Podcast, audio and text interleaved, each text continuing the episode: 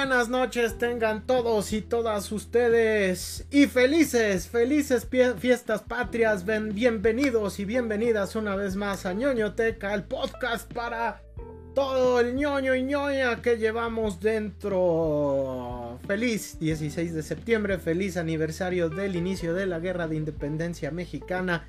Y como cada semana te acompañamos Emanuel Espinosa Lucas y nuestros queridos amigos el general, el general de Dolores Hidalgo, bueno, de Tulancingo Hidalgo para el mundo, el general Ahmed Díaz, ¿cómo no? Hola Emma, eh, veo que el presupuesto se fue la playera de, el presupuesto de biblioteca se fue la playera de, de Emma.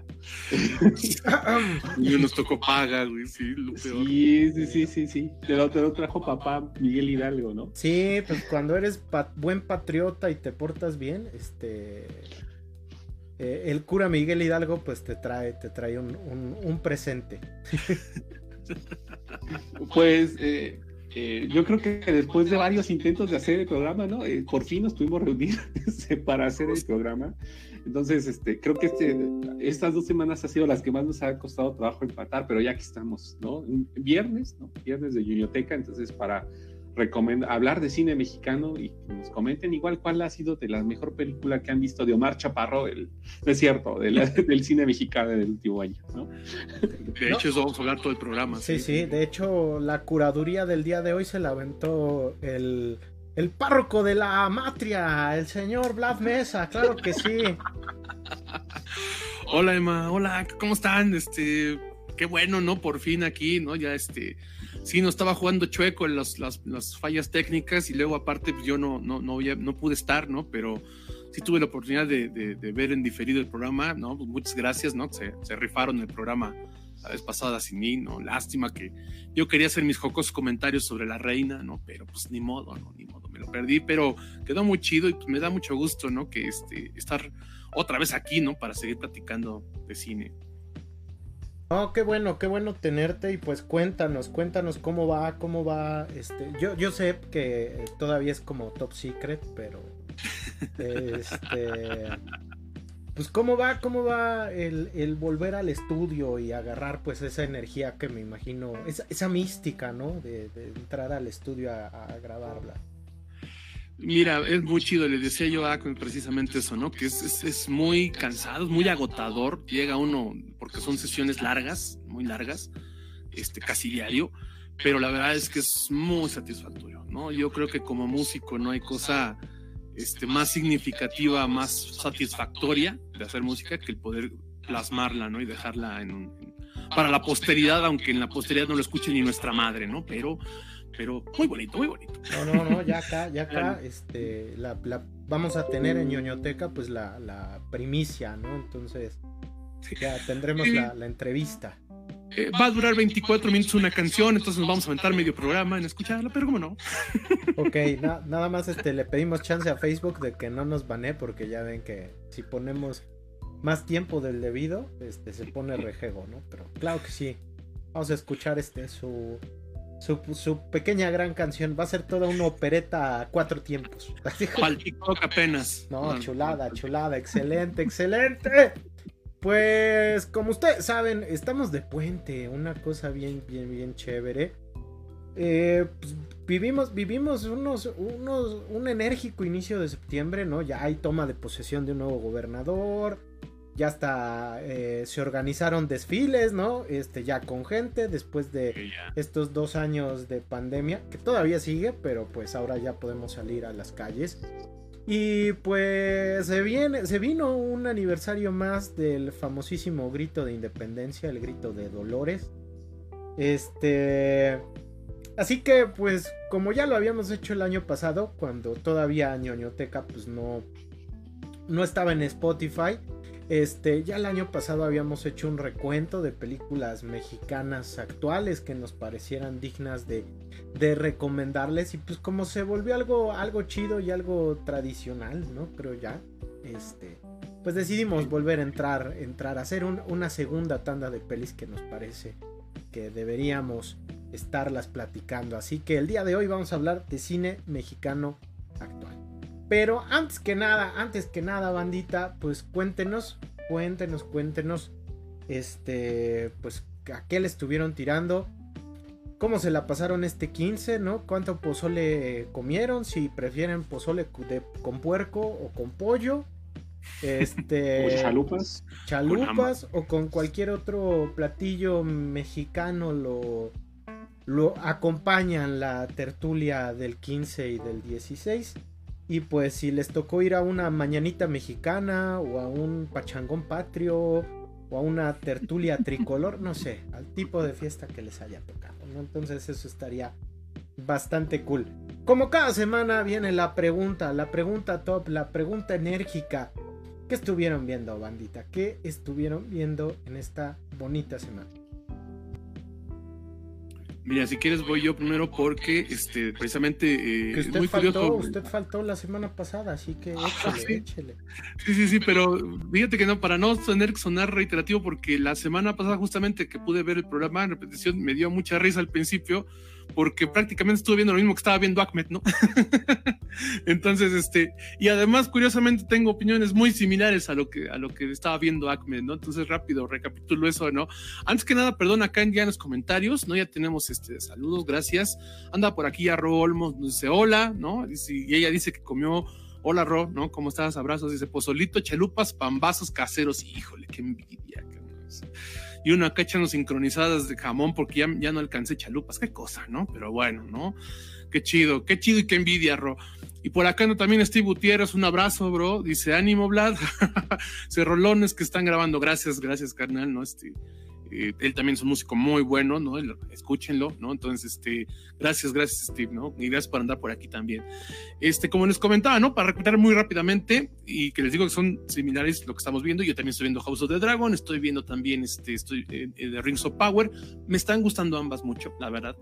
Este, mm, sigo sin entender los hates que pueden tener cada una de ellas, la verdad es que las, las estoy disfrutando mucho la verdad es que es muy satisfactorio verlas, ver una superproducción, ¿no?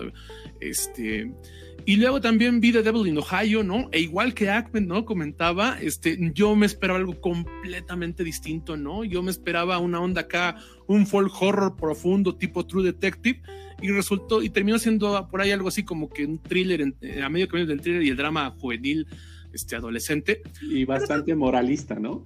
Ah, exactamente. Y el final, muy moralista, muy moralista. Está entretenida, o sea, si no tiene nada mejor que ver, pues sí se pueden entretener viéndola. Pero, ay, yo como odié a la familia protagonista. Eh. O sea, no, no, no, precisamente por esto que dice Ahmed, ¿no? Por una actitud, actitudes muy, muy, este, muy privilegiadas, blancas, moralistas, que dices, chale, ¿no? Pero, este, pero la verdad es que a pesar de eso es una serie que me entretuvo, me entretuvo, ¿no? Este, entonces, este, si no tiene nada mejor que ver que en algo muy, muy, muy ligero, la pueden ver, ¿no? Entonces, eso y también estuve viendo She-Hulk. Eh, ahorita comentábamos con Ak eso, ¿no? Que, este, que, la, que es curioso cómo sí está muy cercana a los cómics, pero sí el CGI es de veras este, muy, muy malo, ¿no? Yo creo que yo creo que ya oficialmente puede ser la peor producción, producción de Marvel en cuestiones técnicas, pero la verdad es que están entretenida, no, no, no, no, no va a pasar a la historia, no nada, pero a mí me, a mí sí me saca un par de, de, risas, ¿no? Cuando, cuando la veo. Y luego ya nada más para cerrar rápidamente, este, pude ver, este, pude ver eh, una película que se llama Beast con Idris Elba, muy buena, muy buena, la verdad es que no esperaba nada. La, del, la del León. La de León, exactamente. de, que hay un león ahí, este, eh, le llaman el Rogue Lion, o sea, que anda como, que se quedó como sin, este, sin, sin manada, entonces se enloqueció, ¿no? Entonces, este, la verdad es que está, está, no, no, no esperaba nada y me, me, entretuvo bastante. Está muy divertido, o sea, es una película muy entretenida, ¿no? Tampoco es así la gran joya, pero, pero la verdad es que vale la pena. Y ya para cerrar, este, pude ver, este, pude ver una película animada, ¿no? Eso desde la vida de la semana pasada, que fue Constantine, House of Mystery, ¿no? Que ya está en HBO Max, que es una serie de cortos, ¿no? Y que básicamente la historia de Constantine es un epílogo de lo que fue una de las mejores películas animadas y una película, de las mejores películas de DC de, de, los últimos tiempos, que fue Apocalypse War. Es como un epílogo, básicamente. Yo la recomiendo mucho. Me encantaron todos los cortos que vienen. Son de puros héroes de clase C. Y la quise mencionar, o sea, sí quise hacer este paréntesis de mencionar esta película que parece como muy, muy secundaria, porque yo creo que este es un gran mensaje de, de, de, de, por qué estás actuando tan mal este, la nueva dirección de Warner, de querer hacer nada más super blockbusters, ¿no? O sea, de hacer grandes producciones con grandes nombres, cuando no, no, se necesita también, cuando se tiene un catálogo del tamaño de DC, también se necesitan productos de, segunda y tercera categoría y no por calidad, sino por el alcance, por el número de fans. Eh, Constantine, hablan de Constantine, hablan, por ejemplo, también del Sergeant Rock, por ejemplo, o sea, de puros personajes, ni siquiera de categoría B, sino de categoría C, D, o sea, de cómics súper, súper ocultos. Y la verdad es que es la mejor producción animada que, ha hecho desde que empezó el, el Tomorrowverse, que le llaman, ¿no? O sea, la nueva era de películas animadas, me parece que es la mejor es la mejor película de DC y por eso creo que es un enorme, enorme error el estar cerrando, eh, cancelando series, el no haber sacado Batgirl, ¿no? Porque decían que no era una superproducción, o sea, es un enorme error, se necesita en esto, ¿no? Marvel lo está haciendo, ¿no? No sé, ustedes comentaban, ¿no? del, del Disney Day que hubo la semana pasada, eh, de los trailers que mencionaron, este, el de Werewolf by Night, no sé si ya lo vieron, está increíble, ¿no? El que es con Gael García. Ándale, chut, se ve bastante bien, ¿eh? A mí me atrapó desde el tráiler, desde el tráiler me encantó. Entonces, este, es, pero son, son pocos, son, son este, productos poco conocidos que tienen un potencial y eso se nos está fallando este Warner Discovery, ¿no? Entonces, por eso es que sí quería comentar eso. Y, y vean en HBO Max Constantine House of Mysteries, una serie de cortos, todos están muy buenos. En eso nos entretuvimos todas estas semanas. Pues yo fíjate que sigo igual que Vlad. Este, yo he visto lo mismo que Vlad. este, me gustó mucho el capítulo de House of Dragon, ¿no? Está, va muy bien la serie, ¿no? Yo creo que va muy bien. Sí, sí, sí, sí. eh, que se spoiler, pero en, en, Game of Thrones no. Relaciones. y eh, está. Mm, hoy no he visto el capítulo que se estrenó hoy del Señor de los Anillos, pero ah, el, me quedé el de la semana pasada y me gustó mucho. Eh, no he visto el nuevo capítulo de She-Hulk. Le decía a Vlad que no sé de qué va la serie no sé de qué trata, me preguntan, ¿de qué trata? Y yo digo, no sé, ¿no? ya me está diciendo hablar que es el quinto capítulo, ¿no? Entonces, regularmente en Marvel siempre el quinto capítulo era bueno, ¿no? Bueno, de las que yo recuerdo, ¿no? Si decías, ay, vale la pena. el último normalmente es el que. Pero pues aquí no lo sé. Entonces, eh, yo creo que lo comentaré la siguiente semana. Y, y ya, es lo que vi.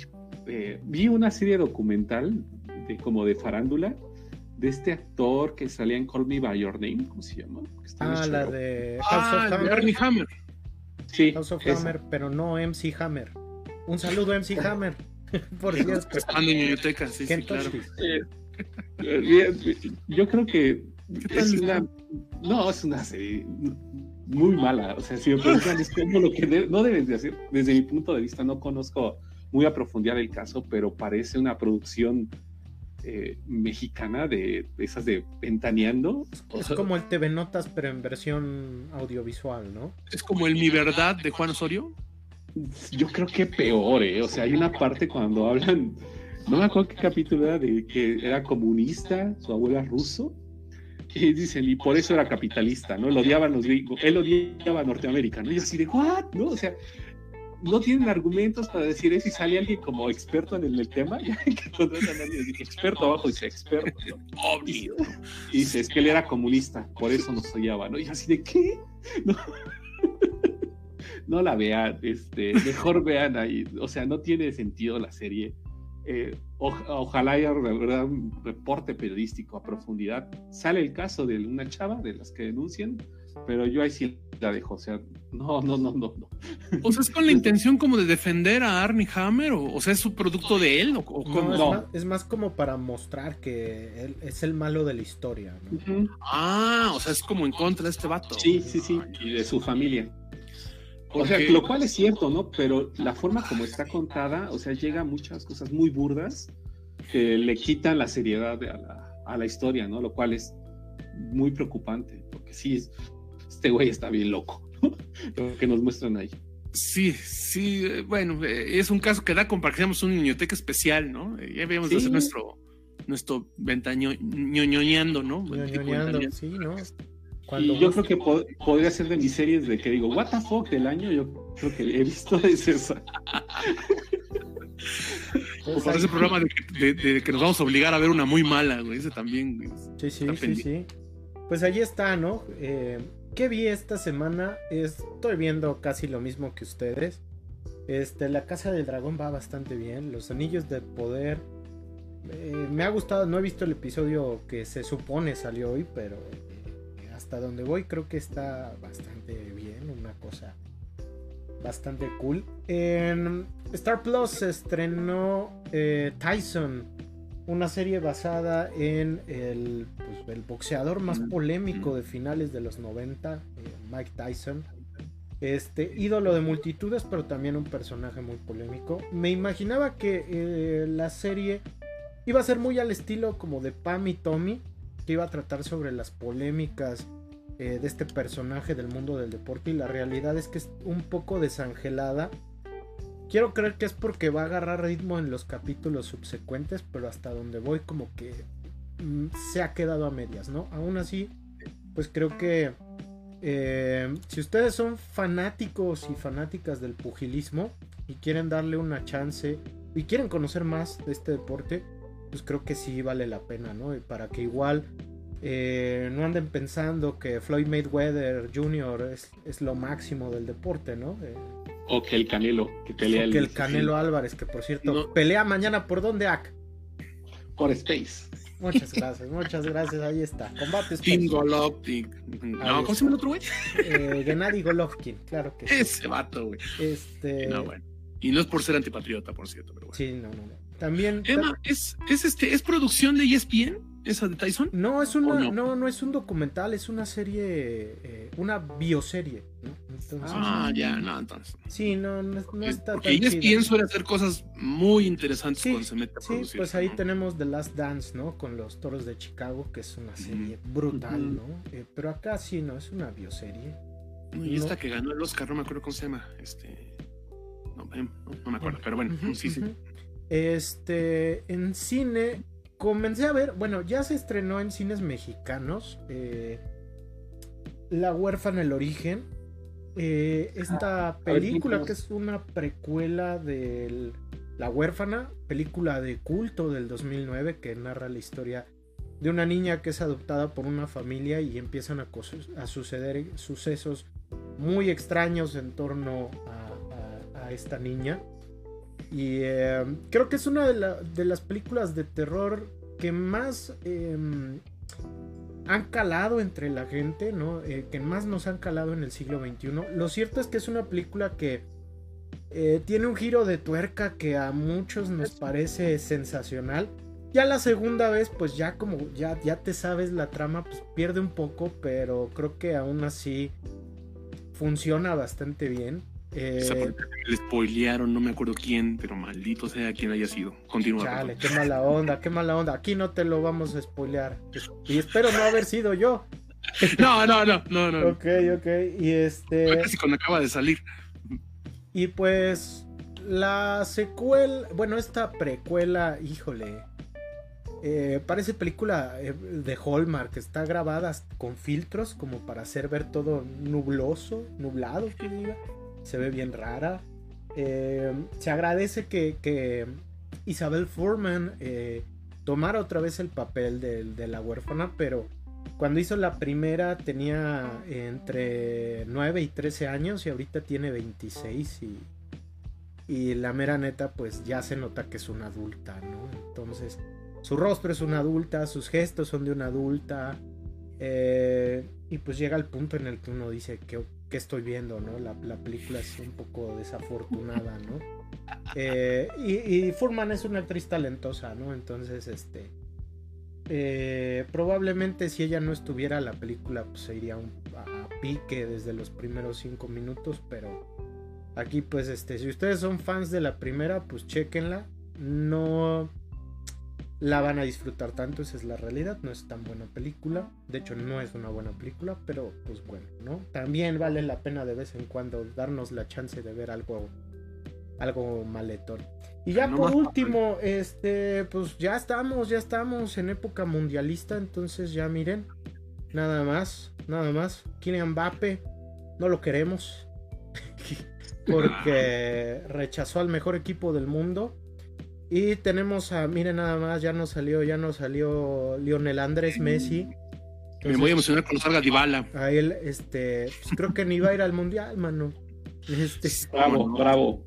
Mm, mm. Pero mira, a, él sí lo, a él sí lo, lo vamos a querer dependiendo de lo que resulte en el mes de noviembre, ¿no? Entonces, pues ahí sí, está. todos estamos deseando que salga en un mal día, francamente, porque si no nos quedamos en la primera ronda, pero bueno. No, va a ver, va a ver que sí, que sí pasamos a segunda ronda y contagiamos a Francia o Dinamarca de la maldición del que elimina a México en octavos de final, ¿no? Este, desde 1994 ningún, bueno, en realidad desde que México pasa a segunda ronda, ningún equipo que lo elimine es campeón del mundo. Eso es algo bien interesante.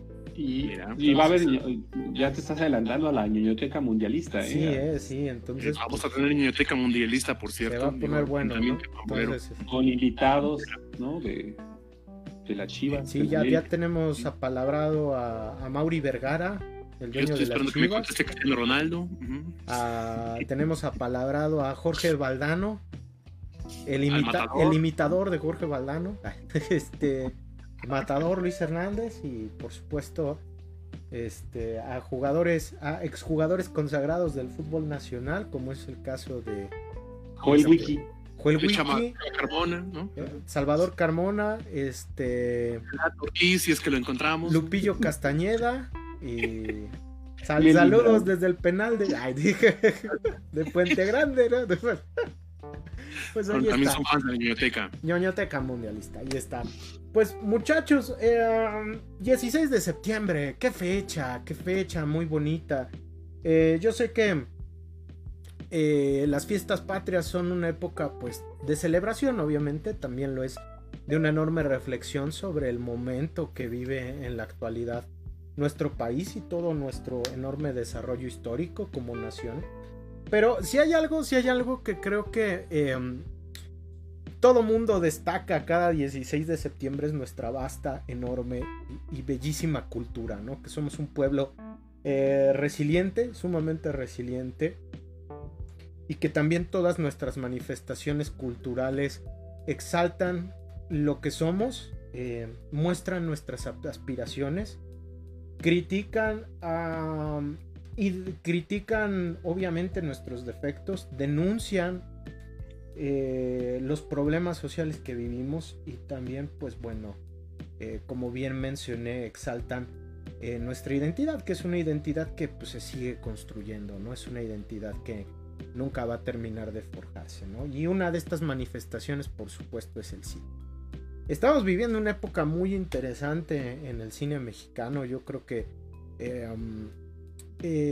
Pues este periodo 2021-2022 eh, aunado o sumado con la pandemia, pues nos permitió ver un poquito más de cine mexicano y también pues ponerlo sobre la mesa. Ya en, cuando iniciábamos este podcast, pues ya lo platicábamos con, con mi primo, ¿no? Que, que hablábamos de cine animado en México, lo platicamos también en las fiestas patrias del año pasado, incluso pues también en los especiales de terror, ¿no? Eh, abordamos un poco de cine mexa. Pero yo quería preguntarles, pues, ¿cómo, cómo ven en este 2021-2022 que le ha ido, pues, a nuestro cine? Yo sé que hablamos mucho de, cine proveniente de países como Kazajistán, este, Moldavia, ¿no? Este... Eh, la India, ¿no? Que, que amamos Bollywood aquí, pero pues cuéntenme, cuéntenme, bandera, ¿cómo han visto este periodo eh, en este periodo a, nuestro cine? Yo creo que eh, realmente lo que ha pasado es que se han exacerbado tanto sus virtudes como sus defectos, honestamente, ¿no? O sea, en este, en este cine mexicano post pandemia, eh, hemos podido ver eh, un montón de películas que estaban pues enlatadas, ¿no? Este AC va a hablar de una que es de 2019, pero realmente es en este año, y bueno, desde el anterior creo, pero es en este año donde por fin pudo llegar a una plataforma y está teniendo un, segundo aire, ¿no? Entonces, eh, si bien es cierto, cuando, cuando platicamos en los cortes de caja y en los especiales de finales de año, de lo mejor del año, perdón, este, de, de, lo mejor que hemos visto, siempre mencionamos, ¿no? Que, tenemos que hacer una, una, tenemos que abrir un espectro más grande del puro año del que estamos, porque hay cosas que pueden ser de dos años anteriores y que apenas estén llegando. Entonces, es muy curioso, pero eh, la cuestión del cierre de los cines le afectó también mucho al cine mexicano porque es más difícil, qué, qué, qué, ironía, ¿no? pero es más difícil que llegue el cine mexicano a los mexicanos, a las mexicanas, si no hay este, si no hay presencialidad. ¿Por qué? Porque las plataformas van a apostar principalmente por productos más comerciales, ¿no? Y, también estuvimos platicando, ¿no? De cómo ha, afectado a las taquillas, ¿no? De que ahora estaba teniendo éxito nada más las grandes blockbusters y las películas que estaban buscando arriesgar, pues ni quien las pelara, ¿no? Entonces al cine mexicano le pasaba lo mismo.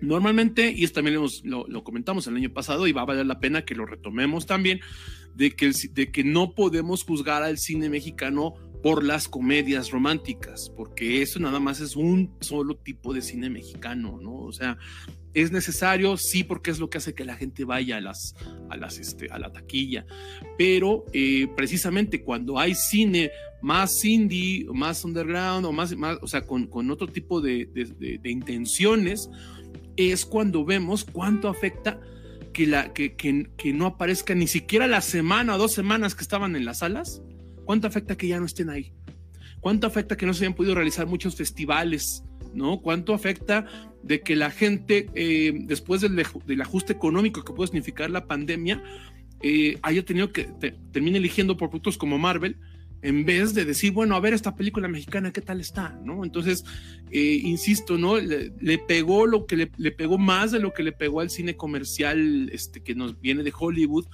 pero por otro lado, algo que yo he venido defendiendo durante muchos años, durante los últimos años, más bien no muchos, durante los últimos años, y que aquí lo hemos mencionado también, y creo que los tres estamos muy de acuerdo en ello, es que a pesar de esto, a pesar de los problemas que sigue siendo, a pesar de que la gente difícilmente está yendo a ver el cine mexicano más allá de las comedias románticas, las producciones siguen siendo muy buenas, de gran calidad, sigue, siguen saliendo grandes directores y directoras, siguen saliendo grandes actores, ¿no? Este, grandes actrices, entonces yo creo que hay mucha calidad, pero una vez más, ¿no? La industria del cine mexicano eh, se está quedando nada más en el lado comercial a diferencia de otras industrias internacionales. No sé ustedes cómo lo vean.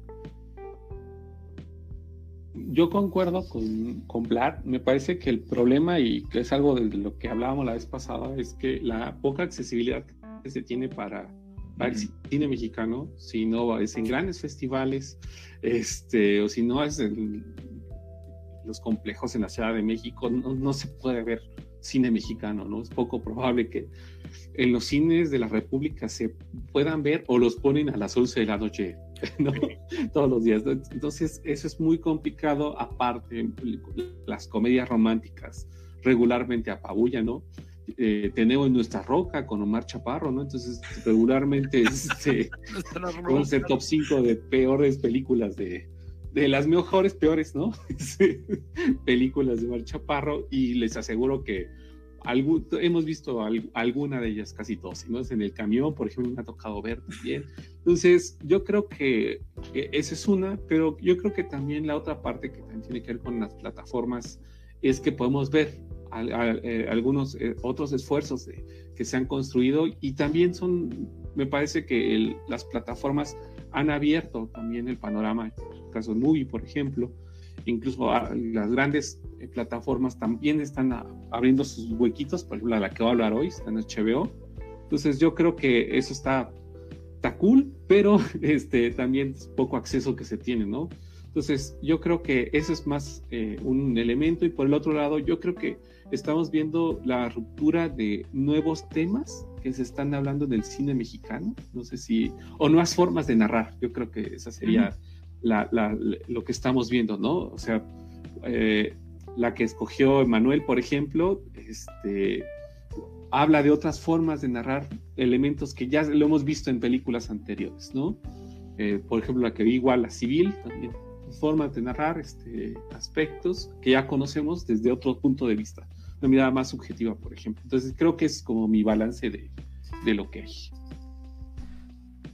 No, pues este, sí, creo que concordamos tremendamente los tres. Eh, ha sido paradójico, ¿no? E, e, es paradójico nuestro cine porque el cine comercial tiende a, la comedia facilona, que no, no, es por denostarla ni denigrarla, pero Es, un cine hecho pues para que tú te relajes y pases una hora y media, dos horas a gusto en el cine, ¿no? Pero que va más allá y, pues que genere taquilla.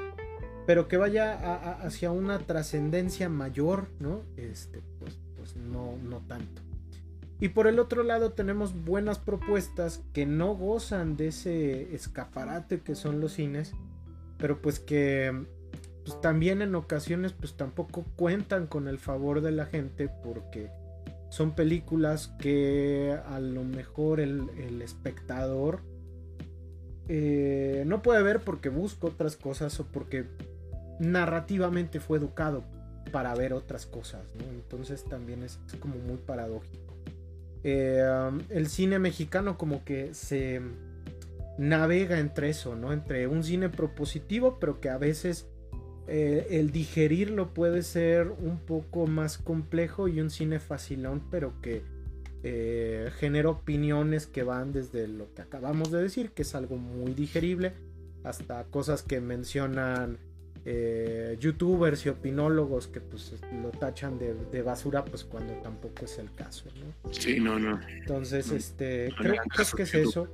Creo que la labor que han hecho las plataformas en pandemia ha sido genial. Eh, creo que ha sido un, un periodo muy halagüeño al grado en que plata, eh, servicios como Netflix o HBO Max la propia Disney Plus ya, ya tienen sus oficinas en México no para poder haciendo el scouting de qué películas compramos los derechos y las metemos en nuestra plataforma, pero pues ellas igual tienen que entrarle a este juego, ¿no? De, equilibrar un poco las películas, llamémosle así, propositivas con los ejercicios pues un poquito más eh, eh, familiares o más dirigidos a un amplio sector del público, ¿no? Entonces eso igual pues genera nuevas paradojas, ¿no? Porque pone otra vez en discusión el tema de, de, hacia dónde va el cine. Yo creo que a pesar de, todas de todo esto, a pesar de las trabas y de los desafíos que conlleva hacer cine en nuestro país,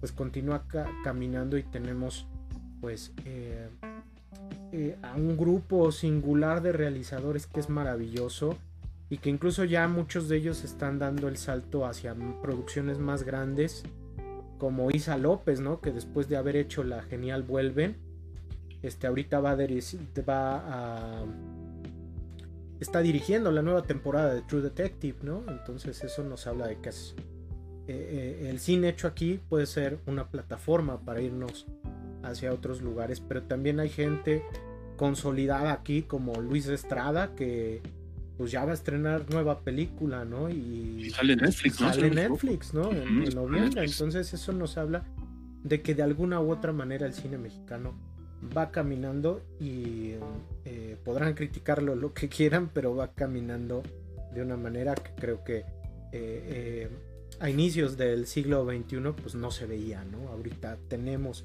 por lo menos una vez cada 15 días un estreno mexicano en plataformas o en el cine. Entonces creo que eso es bastante, bastante grato. Pues tenemos, tenemos una selección interesante de películas que yo creo que, híjole, híjole, me las voy a tener que chutar todas de nuevo de tarea porque porque ahora toca que me recomienden algunas porque ustedes sabrán que la chamba en cerca de fiestas patrias es, es muy cuantiosa, entonces yo no pude ver todas, pero acá están estos muchachones que pues, son una maravilla, que ellos sí hacen la tarea. Así que cuéntanos, Zach, ¿A qué le entraste tú esta semana para nuestra querida ñoñoteca patria, matria, nacional, cómica mágica?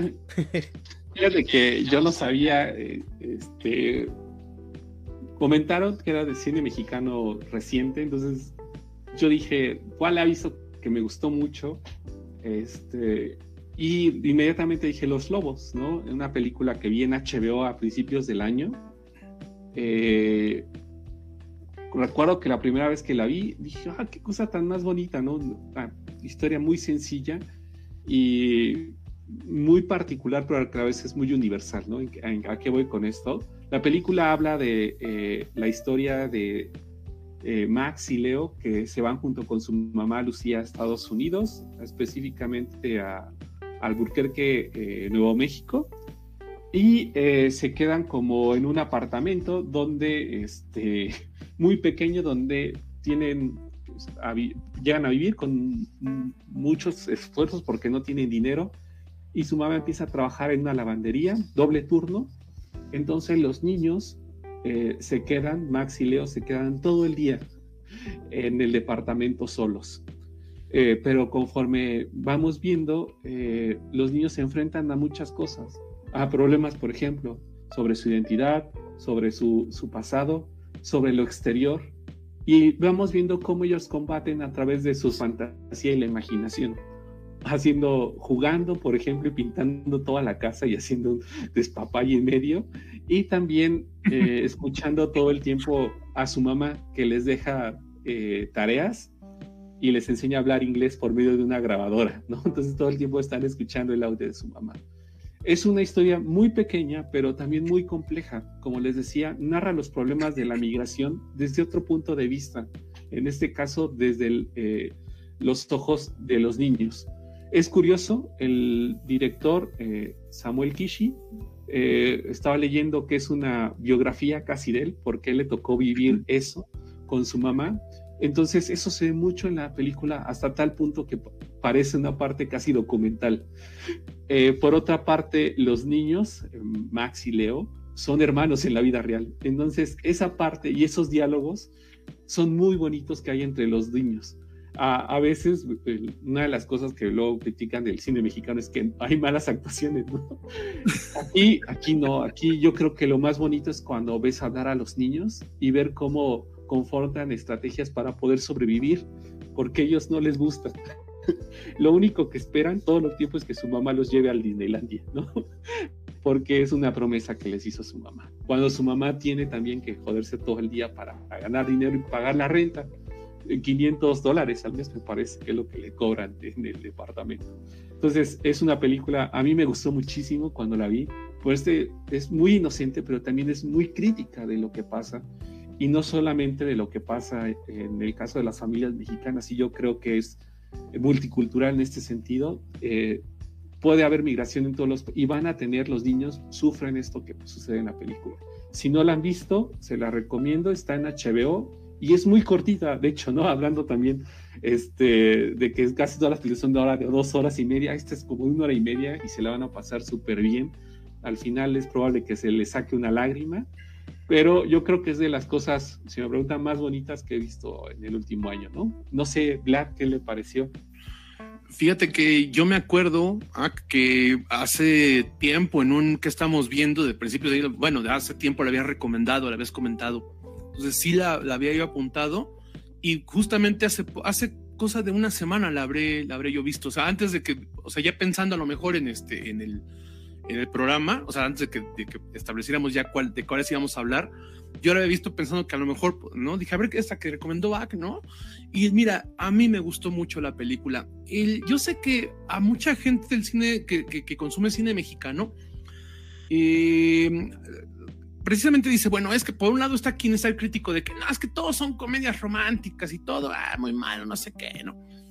Y por otro lado, la gente que sí tiene más o menos idea que hay otro, hay otro cine mexicano, lo que se queja mucho es que, es que son puras tragedias, es que todo es sobre migración. Y bueno, pues sí, sí, sí, sí, porque obviamente hablamos de lo que este, cultural y socialmente nos relacionamos, por supuesto, ¿no? Entonces, un fenómeno tan grande, tan, tan importante, y tan, este, tan trágico como puede ser la migración en México, obviamente que te va a dar material para un montón de cosas. Entonces es cierto que hay muchísimas, muchísimas películas que hablan sobre migración. Y esta justamente lo que recupera, y que ya lo, bien lo mencionaba Sack, es esto, ¿no? De, de ver una mirada infantil al respecto. Porque sí sabemos, vemos incluso eh, eh, en la cotidianidad, en, la, en las expresiones de, de, la mamá, pues eh, el, el, drama, ¿no? De, no el, el, el, triple drama, ¿no? De ser migrante, de ser mujer y de ser madre soltera, ¿no? Precisamente vemos cómo tiene que lidiar con todo eso, precisamente, pero a pesar de que no deja de ser un tema fundamental, un tema muy importante, algo que se sufre mucho y que es necesario este, visibilizar, eh, es a partir de los niños donde podemos entender esto, ¿no? Y yo creo que esta parte de ternura de la que hablas viene derivado precisamente de que este, de, de, de, esta visión muy inocente que puede presentar la película, ¿no? De, de, decir, pues es que yo no, no, no estoy siendo consciente, o al menos no de una manera completa, porque lo, lo, lo padecen, por supuesto, de, de, los sacrificios, de las carencias, de que no tienen dinero, de que tienen que estar encerrados, ¿no? Sino que es una visión muy inocente de, de esta migración. Y, y, y, por eso es algo que puede ser muy bonito, muy emotivo, pero también a la vez cuando, cuando lo reflexionas es muy estrujante la película. O sea, a mí me generó sentimientos encontrados esta película porque, porque por un momento eh, tiene, porque además tiene como que una, este, o sea, eh, tiene muchas combinaciones de géneros, ¿no? O sea, la, las partes son animadas, son muy bonitas, están muy bien hechas, que son con los dibujos infantiles, ¿no? De los niños. Este, a mí eso fue lo que más me gustó de, esta combinación de, estilos pero realmente narraban cosas muy duras, muy frías, ¿no? Entonces, después de que de, la sonrisa que te sacaba ver algo tan bien hecho, tan bonito, decías, ay, en la mano. Porque te estaban contando algo muy estrujante, ¿no? De cómo se sienten solos, de cómo se sintieron abandonados por su padre, de cómo se sienten agredidos, de, de, de, de, cómo extrañan, ¿no? Su vida previa, ¿no? De, cómo no entienden lo que pasa, ¿no? Entonces, es, insisto, es una, es una combinación de sentimientos de algo tan bonito, pero que está narrando algo tan duro. Entonces, yo creo que eso es lo que la película tiene y que puede diferenciarse de todas estas películas de migrantes que, que hemos visto, ¿no? Que siempre es necesario que visibilicemos eso. Normalmente la gente que no tiene esta visión de la migración es porque, porque no entiende o no, no, no tiene esta empatía. Entonces, por eso es que muchas son muy crudas. Yo me acuerdo, por ejemplo, de Ellie, que es una de las películas más crudas que yo he visto. Eh, no, no más violentas, más explícitas, pero más crudas que yo he visto sobre la migración. La de La Jaula de Oro, por ejemplo, también. Eh, pero esta es bonita con una tragedia. Si hay que buscar, tiene detalles, por ejemplo, ¿no? Me recordó un poco, por ejemplo, a Florida Project, ¿no? Este, de hace varios años, que incluso nominaron a los Oscars. Y me recordó también a una película que, este, que me recomendó un activista de, precisamente de la migración, eh, que se llamaba este, La vida me supera, que es un documental que está en Netflix y que habla de cómo los niños, principalmente de África y de, de, este, de algunos países árabes, sufren cuando sienten esta tensión de tener que, de, de, que ya llegaron a un nuevo país, normalmente refugiados, huyendo de guerras, de persecución, etcétera, y que viene la amenaza de que tienen que regresar y entonces caen como en un sueño profundo, ¿no? Entonces, bueno, en el paréntesis es un documental de 40 minutos, véanlo, no está muy bueno, gracias a quien me recomendó, ¿no? De esta vida me supera, pero precisamente eso es, insisto, ¿no? Eso es algo que rescatar, que no entendemos esta visión de los niños. Y esta película es perfecta para eso. Yo no sabía esto que dice, ah, que te quedan hermanos, pero eso hace con razón, ¿no? Porque tiene una dinámica muy natural, muy, muy natural. Los, este, los niños, eh, uno diría, actúan muy bien, pero realmente sí parece una cotidianidad, ¿no? Que era también lo que platicamos, que la, actuación no siempre es estridencia, ¿no? Es también algo que represente perfectamente el día a día. Y aquí lo vemos, ¿no? Y vemos como otros tipos de migrantes, como los migrantes asiáticos, también hay esta conexión. Eh, vemos los dilemas morales que se enfrentan los niños, porque conocemos a un antagonista, pero también lo humanizamos mucho también en su momento, ¿no? Entonces, a mí me encantó por el lado como película, con este doble sentimiento que se siente. Me encantó el lado animado, yo creo que es lo que más me gustó. ¿No? Lo único que como que no me, no me fascinó mucho es el lado documental que le mete, ¿no? Este, el director, porque sí sentí que me sobra un poco, ¿no? Yo asumo que el director viene del cine documental y por eso se apoyaba así para lograr pues, el largometraje, ¿no? Pero la verdad es que sí siento que me sobra un poquito, eso sí lo sentí como hierro de lugares comunes, pero es una película perfectamente, perfectamente recomendable, ¿no? Eh, yo no sé si meterla entre lo mejor del año o no, porque es del 2019, pero realmente es que yo creo que la inmensa mayoría de las personas la vamos a conocer este año, ¿no? Es, qué dilema, qué dilema, no sé. Ustedes. Híjole, yo no la he visto. Yo sí no he visto los lobos, pero ya con lo que me contaron, yo sí me la voy a aventar. Realmente creo que este ejercicio vale la pena. Y es muy, es muy bonito porque creo que hay una, tendencia en los últimos años en, nuestro cine de, hablar de ciertas de ciertos fenómenos y problemas sociales a través de la perspectiva de los niños, Hay una búsqueda de contar estas historias eh, por medio de la, de la visión, de la óptica de sectores que anteriormente estaban, eh, eran poco o, nada considerados o eran marginados dentro de las, de las narrativas, ¿no? Entonces, cuando hablamos de problemas como el crimen organizado o, la migración, eh, em, estas grandes migraciones que hace la gente, pues muchas veces nos olvidamos de que los niños también son partícipes de estos fenómenos y también en ocasiones, pues, bueno, también son afectados por ellos, ¿no? Entonces, este, creo que eh, así como me lo pintan ustedes, creo que es una muy bonita opción para poder empatizar con estos, con estos, eh, con estas situaciones de nuestra vida y, pues, pues qué mejor que verlo desde la óptica de los peques. Me parece algo maravilloso, muchachos. Es un slice of life muy dramática, pero muy conmovedora, muy bonita. Chulada, chulada. ¿Dónde está Agmet? ¿Dónde la puede disfrutar la gente? Porque esta no ha de estar en Canal Space. no, no, no, esa no, no está en una lástima, ¿no? Este, pero está en HBO y eh, véanla porque yo creo que no va a durar mucho, me da la sensación. Este, entonces, si pueden verla, eh, revísenla. Les digo, a mí me gusta mucho, tiene sus momentos muy felices, pero esos momentos felices son los más tristes, ¿no? paradójicamente, ¿no? Y es cuando, como dice Blas, te pones a reflexionar y dices, ay, los niños lo, que están viviendo, ¿no? Entonces, véanla, está muy bonita. Este, yo sí diría está bonita, en términos de cómo está hecha. Sí. Pero, este, y yo creo que va a sonar, ¿no? Eh, veía que muchos, en México, por ejemplo, muchos niños que ya son grandes, vivían igual todo el tiempo en su casa mientras sus papás trabajaban, ¿no? Entonces es curioso, les, les decía, es una historia muy, muy pequeña, pero muy particular, muy general y yo creo que global de lo que están viviendo muchos niños. Y fíjate ahorita que mencionas esto, algo que también la película hace muy bien es que retrata la necesidad en la educación de los niños hoy en día, debido al, neoliberalismo, de, de, la necesidad de las redes de apoyo. Es decir, de cómo en este caso, bueno, es nada más la mamá, ¿no? Pero padres y madres tienen que salir a trabajar y por eso es necesario tener esas redes de apoyo que permitan la formación de los niños, ¿no? Y que, y que están muy satanizadas, ¿no?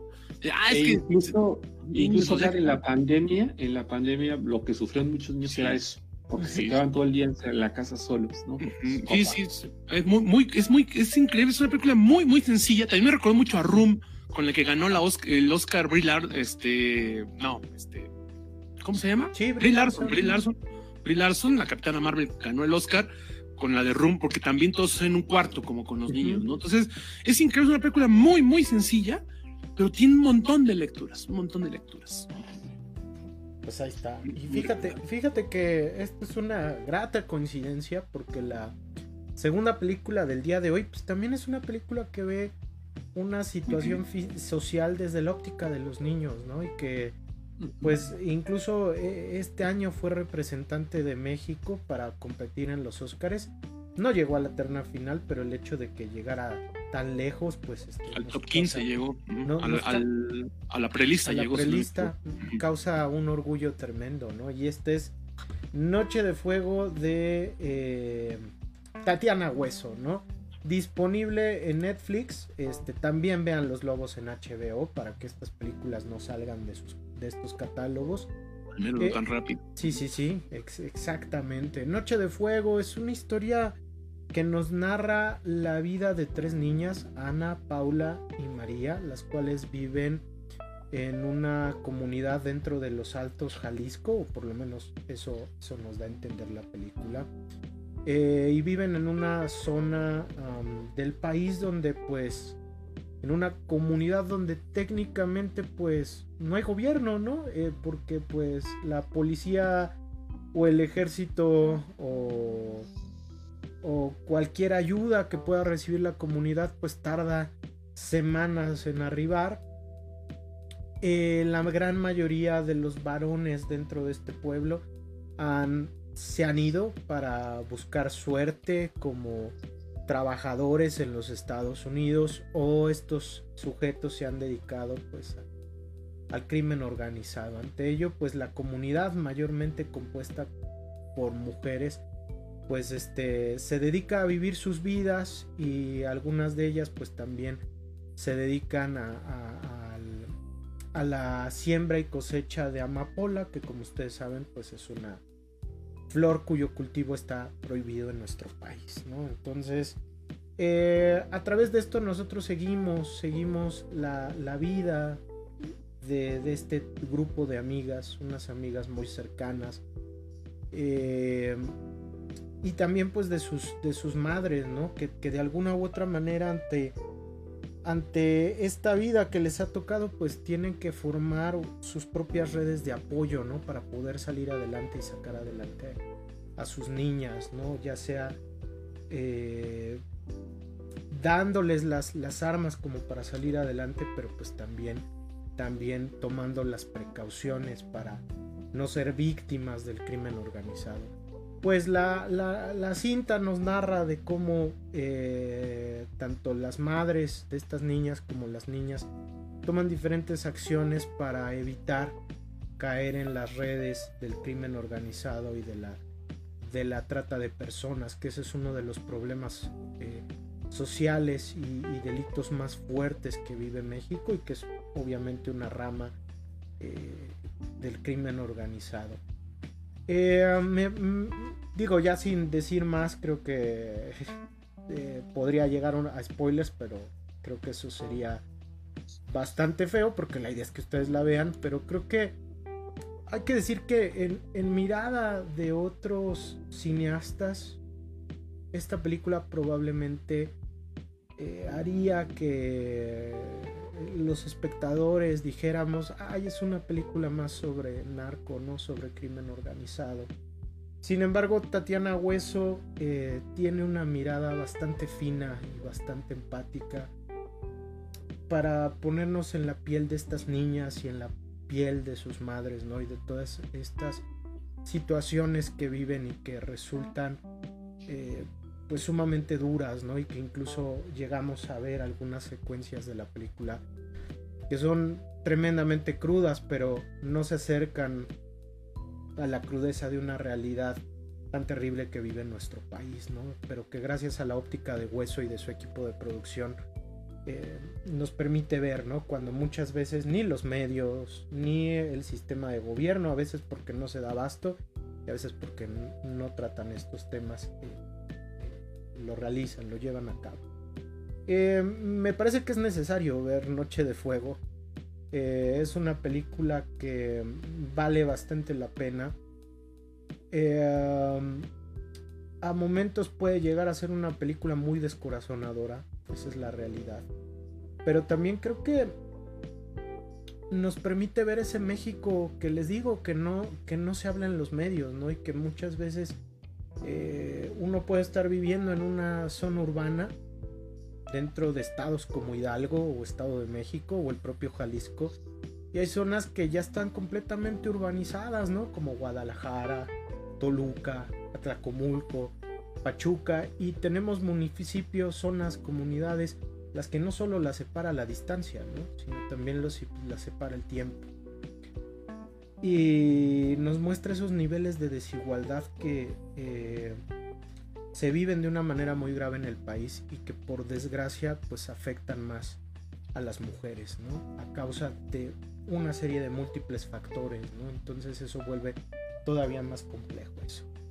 Eh, les digo, yo la verdad hay momentos donde de plano tuve que pararla porque eh, realmente este eh, tuve lloré lloré no entonces el día de ayer que la vi que la comencé a ver otra vez este pues lloré cerca de media hora porque realmente es muy descorazonadora en, algunas partes no pero creo que sí es un ejercicio muy necesario y que también también pone a Tatiana Hueso como una de las cineastas más impresionantes que tenemos en este momento, ¿no? Entonces, ella, ella aparte es, muy bella la película porque Tatiana Hueso inició como documentalista, entonces a momentos la película tiene esa mirada em, de documental, a momentos es muy costumbrista. Eh, no se esperen, digo, yo sé que hay muchas películas que tratan el tema del crimen organizado, no se esperen ver un ejercicio tipo El infierno de Luis Estrada, porque no va por ahí, no es una sátira, sino más bien esto es un retrato de lo que se vive en, algunas de las zonas más ah, de las zonas más marginadas y más olvidadas del país, de esas zonas en las que ni siquiera eh, llegan los profesores a dar clases porque de plano es casi imposible y es una tarea titánica. Entonces es una película bastante descorazonadora, pero que les digo, creo que hay que verla. Es una película que a mi parecer es una obligada dentro del cine mexicano actual. Pero ustedes, ustedes díganme, porque si no voy a chillar y... No, sí, sí es una película dura, dura. Y, y, fíjate que no, creo que lo dices bien, Emma, porque no es porque es una película explícita como tal. Al contrario, yo creo que eso es lo que a veces lo hace más difícil, ¿no? Que, que, que, hay, hay, cosas que te dejan mucho a, a, que tú mismo interpretes qué es lo que está pasando y, sabes que está pasando lo peor, ¿no? entonces, este, entonces eh, sí, no es una película fácil, pero mira, yo esta película eh, sí tuve la oportunidad de verla este, antes, desde hace tiempo. Eh, y de hecho está en, en, en, mi top en mi top 5 del año pasado, ¿no? Está La Noche de Fuego. Este, porque sí creo, o sea, yo creo que bien lo dices, Emanuel, que es una película obligada. Yo me atrevo a decir que es una de las mejores películas del cine mexicano que se ha hecho en los últimos años de verdad, ¿eh? de verdad, de verdad. Creo que, eh, y, probablemente, eh, cuando estamos haciendo la ñoteca dentro de ocho, dentro de ocho años, seguramente la vamos a mencionar como entre las mejores películas de, mexicanas de la década, porque de verdad es una película aparte del tema que trata de que si bien es cierto, bien lo mencionas también, ¿no? Hay mucho que se habla sobre el cine, sobre el cine, perdón, sobre el crimen organizado, sobre el cine organizado, sobre el crimen organizado, pero sí habla aquí de dos, este, de dos circunstancias muy complicadas. Punto número ya lo mencionaste, de estas desigualdades, de cómo tienen que vivir disfrazadas, tienen que vivir con el cabello, o sea, que a ciertas edades tienen que cortar el cabello para que, para que el crimen organizado no las levante no se las lleve por la para trata de personas, ¿no? Entonces, este, esa es una realidad de, la que poco se había hablado, ¿no?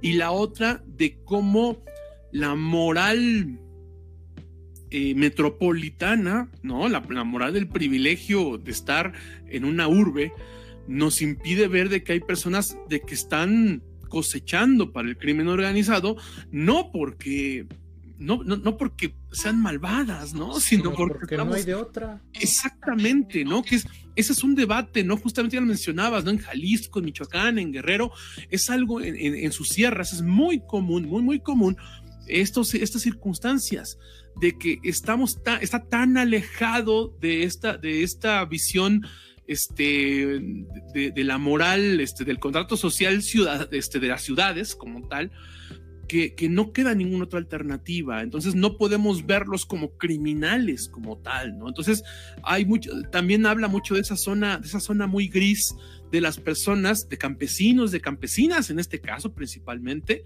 ya también mencionadas por la migración, que tienen que enfrentarse a esta realidad. Aparte de eso, también ya lo decías bien, ¿no? Tatiana Hueso viene del, documental. De hecho, muchos consideran, muchas personas, eh, si, les gusta a ustedes el cine documental, consideran que el mejor documental mexicano de la década pasada es de Tatiana Hueso, que es Tempestad. que es también algo muy duro acerca de la desaparición de personas. Y tiene, y precisamente eh, ya lo comentábamos, ah, lo comentaba yo ahorita con, con la de Lobos, ¿no? Que parecía que el director viene del cine documental porque le daba guiños por momentos y que a mí en lo personal me sobraban. Aquí no. Aquí me parece que al contrario, ¿no? Que el trabajo documental donde se forma Tatiana Hueso este, al momento de aplicarlo, esas influencias en lo que es su primera película de ficción, y bueno, ficción entre comillas, porque pues retrata una realidad muy real, valga la redundancia, y muy cruda mexicana, ya bien lo explicaba Emma, este, pero en su primera película de entre comillas, otra vez ficción, plantea, utiliza muchos de esos recursos y lo hace de una manera preciosa, ¿no? La película además tiene una fotografía impresionante, está filmada en la Huasteca hidalguense y en la Huasteca potosina, si no mal recuerdo. Entonces, este, entonces eh, pues obviamente eso le ayuda mucho también a tener como un escenario para la fotografía también precioso. Las actuaciones de las niñas, hasta, las hasta la actuación del, sargento Harina, caray, ¿no? Es, es, increíblemente buena, ¿no? Sí, no, se avienta, e, es, un gran papel el que se avienta también, ¿eh? Sí, sí, sí. Ahorita vemos qué pedo. Si lo quieren ver actuar serio, no se pierdan la noche de fuego. Este, porque lo hace, o sea, es un buen actor, ¿eh? se me fue el nombre, perdón, ahorita de, Sí, pero, es que se le quedó el personaje, ¿no? Incluso la, película tiene unos juegos de espejos que son maravillosos. Eh, no, no, no es que aparezcan espejos, ¿no? Es que hay una toma donde eh, hay una escena donde paran una camioneta de, miembros del crimen organizado y otra de la policía y, y se saluda, bueno, más bien se insultan y después se saludan, ¿no? Y esto nos habla de que hay zonas donde eh, la convivencia entre ambos pues se da de una manera muy natural, no porque, eh, no, siempre porque pues este tenga que haber policías y ladrones, ¿no? Sino porque a veces en ocasiones pues eh, estas zonas está el crimen organizado tan descontrolado que exacto están tan sobrepasados, sobrepasado ¿no? hablamos de corrupción necesariamente no, Que, que, a veces este pues está el poli y su primo es parte del crimen organizado, ¿no? Sí. Y pues este, los ves ahí chambeando. Este, de repente, a ver, te meto al tambo, te, sales en unas horas y de nuevo, ¿no? Eh, pero por lo mismo de que son zonas donde el crimen ha, rebasado todo orden, ¿no? Entonces se vuelve duro, ¿no? Y también el hecho de que en algunos lugares, pues también las fuerzas del orden están coludidas. Entonces se vuelve, se vuelve muy complicado, se vuelve muy difícil y pues también se vuelve todavía más sórdida la situación. La, yo sé que como lo estamos escribiendo parece una película este, desagradable, incluso si lo quieren ver, pero no, eh, no lo es, no lo es, porque incluso al principio es, así como con los lobos, puede ser hasta un poco enternecedor ver eh, porque también es un coming of age, ¿no? La película, porque ve cómo desde que son niñas hasta que se convierten en adolescentes, su cotidianidad se tiene que ir eh, transformando, adaptando a no ser ratadas. ¿no? Es una realidad también que, bueno, a distintos niveles, pero aquí es parte ya de su normalidad, ¿no? El tener que, que hacer toda su vida de niñas a adolescentes y que, y que, lo, y que lo, con lo que pueden, entre comillas, sobrevivir es ocultándose de que son mujeres, ¿no? Eh, insisto, parece una película muy difícil, muy dura, pero de verdad es que además la cinematografía y, la, pericia de Tatiana Hueso, que yo creo que sí debe ser, ya, podríamos considerarla como una de las mejores cineastas de, México, este, lo hace que sea más fácil porque además es muy buena, debido a su influencia documental, es muy buena dirigiendo para el lenguaje corporal, ¿no? O sea, para el lenguaje no verbal. Entonces, hay cosas que no hay diálogo, sino que es con la, con, la mera expresión de, este, de, de, de, las, de los actores y las actrices que esto, este, esto funciona, ¿no? Entonces, yo insisto, eh, Emma nos trajo lo que yo considero que es de los últimos años, tal vez la mejor película mexicana, ¿no? De, verdad. Y miren que, que, ha habido cosas brillantes, brillantes en los últimos años en, en el cine mexicano, pero esta sí debe ser yo creo que la que me parece más valiosa y la que el tiempo va a poner en un estatus de clásico. Entonces, increíble recomendación, está en Netflix, ¿no? Véanla, por favor, a ver cuánto tiempo nos dura, también ya bien, ya bien decía este Emma Jack, ¿no? estas películas véanlas, ¿no? Eh, buscamos, tratamos de buscar películas que estuvieran disponibles, porque hay muchas películas muy chidas, pero que es difícil encontrar. Ajá. Entonces, pero estas sí están en las plataformas principales, por favor, véanlas. Yo, eh, yo no la he visto, fue de la que me faltó nada más. La confundí con la, la Civil, otra buena película. Pero yo creo que eh, lo que podemos, uno de mis comentarios tiene que ver con algo que está sucediendo, que es la mirada femenina del cine mexicano, ¿no? Sí. Y que al narrar ese tipo de historias se narran desde esa, y es muy diferente a lo que veíamos antes, ¿no? Entonces yo creo que eso es algo que estamos viendo ahorita y que nos permite ver estas historias que ya se han hecho sobre violencia, narcotráfico, pero a partir de una mirada subjetiva narrada diferente a como se hacía antes, ¿no? Yo creo que eso es como un, un, aspecto que estuve pensando, igual estaba viendo la civil y también comentando con Carla, este, me dijo, es que yo creo que está pasando, le dije, no creo que sí tiene razón. Entonces, este, fue una de las conclusiones a las que llegué. Este, también la civil, si no la han visto, está en Star Plus. También ah. narra la historia sobre una madre que desaparece su hija y todo lo que tiene que hacer para buscarla, ¿no? Igual basada creo que en un caso real. Entonces, este... Desgraciadamente. Sí, entonces también ahí está, que creo que pueden ser complementarias, ¿no? También está Sin Señas Particulares, ¿no? Una de las películas que hablamos el año pasado. Sí, sí. Pues ahí está, ahí está. Pero bueno, Blas, eh, pues cuéntanos, cuéntanos cuál elegiste tú, porque... Eh, pues yo, yo, no había oído hablar de la película y espero haber puesto el, el póster que debe ser. y ahorita pone un anuncio, ¿no? De, este, de una agencia de viajes. Este, sí, mira, eh, yo eh, eh, no estaba muy seguro porque había elegido un par, una que no estaba fácil de encontrar. Y luego una donde creo que ya hemos platicado de ella, ¿no? El año pasado, entonces, este, se aguantan si es que no nos están viendo desde el año pasado, ya ven, para que se les quite. Pero pues ya no se preocupen, ya van a poder encontrar en Spotify todos estos programas de los que sí estamos ya hablando en esta, esta temporada número 2 de ñoñoteca. Este, yo elegí una película que ah, esta sí está, hijo, es que también iba a decir a la ficción, pero es una película muy complicada de escribir. No, la verdad es que es una película de Sebastián Hoffman, que, este, que es, eh, es un director que a mí me gustó mucho, que, que me encantó con su, con su, no sé si fue su ópera prima, este, Halley, no sé si es ópera prima, pero era su película anterior. Y que, este, y que es una de las mejores películas que yo he visto este, de la actualidad, ¿no? De este siglo del cine mexicano, Halley. También la, creo que tú la platicaste el, este, el año pasado en nuestros especiales de terror, ¿no, Emma? de Halley. Sí, Entonces, eh, Sebastián Hoffman eh, ya había demostrado una pericia tanto desde el punto de vista cinematográfico como para poder contar historias que poco a poco, lentamente y sin que te des cuenta, se vuelven absolutamente perturbadoras.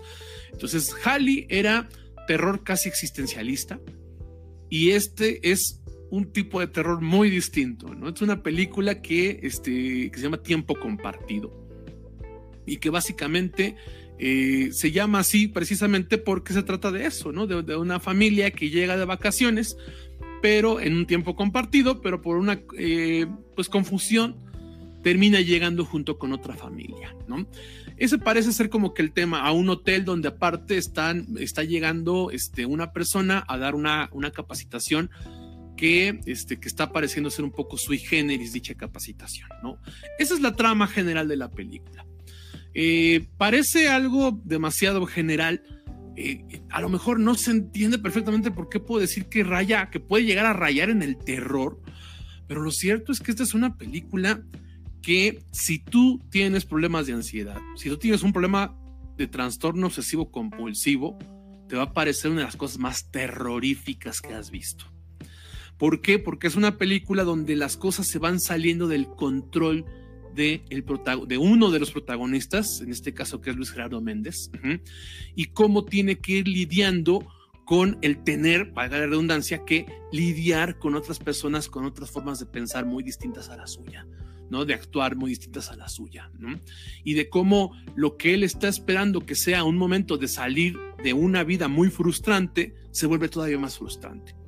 Al mismo tiempo está la, este, la, la historia de, este, de Miguel Rodarte, que es un trabajador de allí también, que vamos viendo que, que desde el inicio de la película, esto no podría ser tanto spoiler, vemos que va a tener un colapso por allí, ¿no? Y vamos viendo precisamente cómo es que las cosas van dando para que suceda esto. Es decir, todos los personajes que estamos viendo aquí son, son, eh, son. Ah, bueno, está por supuesto también el personaje de Montserrat Marañón, que es también una, este, es una recepcionista del hotel a donde están, que, este, que está queriendo subir en su trabajo, que está aspirando a llegar a más y que la llegada de un, este, de un nuevo coach, ¿no? Ya ven que tampoco también es un, este, un buen zarpazo al coaching, esto de, de esta película, este, siente que puede ser la oportunidad para poder crecer en su trabajo. Pero vamos a ver a tres protagonistas, tres historias como tal, que se van a ir eh, mezclando, pero que vamos viendo a personas que van a estar a punto de explotar, de estallar en algún momento. Y que son personas que su frustración de su vida, de su cotidianidad, los va haciendo que todo lo que sucede a su alrededor se vaya tensando mucho. Entonces, esta es una película que, insisto, rayaría como el thriller psicológico, si lo quieren ver de esa manera, pero que es muy tensa de ver la película de verdad, insisto, eh, si ustedes tienen estos trastornos que ya mencionaba, va a ser una película difícil, difícil. Puede que si ustedes no son así, no son tan obsesivos como puede llegar a ser uno, van a decir como, ah, está exagerando. No, de verdad que no. De verdad es que te vas a identificar mucho con cuestiones que vive Luis Gerardo Méndez, por ejemplo, en su personaje, ¿no? Eh, vamos a, todos vamos a, sabemos, todos, todos vamos a conocer a alguien como Montserrat Marañón, ¿no? Perdón, no me acuerdo el nombre de los, personajes, ¿no? Pero estoy diciendo el nombre de los, actores y las actrices, ¿no? Entonces, este, como el personaje de Montserrat Marañón, conocemos a alguien en el trabajo que está queriendo quedar bien con todos, que está queriendo subir, que está queriendo sentir que se quiere con el mundo, pero que en el fondo sabemos que es una persona muy resentida y que en cualquier momento va a explotar. E insisto, además de todo es muy curioso porque eh, yo no había vuelto a ver una actuación de este, ay, perdón, se me olvidó el nombre del actor, ahorita lo, este, de Archie Middle, ¿no? De Archie Middle, que, es que lo conocimos en Breaking Bad, ¿no? Como el hijo de Walter White. Yo no había vuelto a ver una actuación de él y este, y la verdad es que, que como conviene aquí como, como coach, ¿no? De vida, para cambiar, ¿no? Este, y, hacer que, que llevar al personal del hotel a, a, otro nivel de vida, ¿no? Y ver como mente de tiburón y, lo y, tiene, y se convierte en un antagonista muy macabro, muy siniestro por momentos. Entonces, además de eso, Sebastián Hoffman, insisto, de que nos genera una tensa calma por momentos, que se va rompiendo poco a poco, que puede ser incómoda de ver la película en, en muchos casos, que tienen influencia y va a sonar mamón, pero, pero yo le veo mucha influencia de Hitchcock incluso a lo que logra Sebastián Hoffman con el tiempo compartido, ¿no? Con tiempo compartido. Entonces, eh, va a ser una película, eh, insisto que es difícil, si se dan cuenta, no estoy contando como demasiado la trama porque es difícil de describir, porque todo tiene que ver, no sé si ustedes alguna vez vieron una película de, este, de Michael Douglas, de finales, de principios de los 90, que se llamaba Falling Down no me acuerdo cómo le pusieron, un día de furia le pusieron en español, si no me equivoco. Ah, ya, ya, ya, ya, ya, ya, sí, sí, sí, sí. Es un clásico de los 90, si no lo han visto, veanla, ¿no? muy buena, ¿no? Que es de un tipo que, que, que, que está en su trabajo, que, que, vive frustrado y quiere llegar al cumpleaños de su hija, pero pues la vida, el tráfico, el trabajo, todo lo hace que tenga un colapso y un día explote. A mí me recordó mucho a Falling Down esta película de tiempo compartido. Este, no, yo se las recomiendo mucho de verdad. Yo creo que Sebastián Hoffman debe ser uno de los, de los mejores cineastas para plasmar este tipo de thrillers, es decir, de lograr esta incomodidad, de lograr plasmar esta, esta incapacidad de las personas de, de, poder mantener a raya sus frustraciones. Entonces, es una película muy humana, pero muy torcida también. Aquí no hay buenos y malos como tal. Bueno, a lo mejor este este, el coach sí puede caer un poco como ¿no? Pero, pero los demás son personas muy, muy humanas que han llegado a su límite. Entonces, también he de decir que aparte de este, de, este vato que te su hombre, este Arjimit, eh, Luis Miguel Rodarte se llevó el Ariel por esta película. Y yo sí me atrevo a decir que de todos los personajes que son, bueno, Luis Gerardo Méndez, este Mittel, este Miguel Rodarte, que es eh, que, ya les menciono que se llevó el Ariel, de Montserrat, de Cassandra Changuerotti y de, y de este y del Botarga, ¿no? Que es el Andrés Almeida, ¿no? el Botarga que era, el de los Héroes del Norte, se llama esa serie, ¿no? Creo que se hizo famoso, si no me equivoco.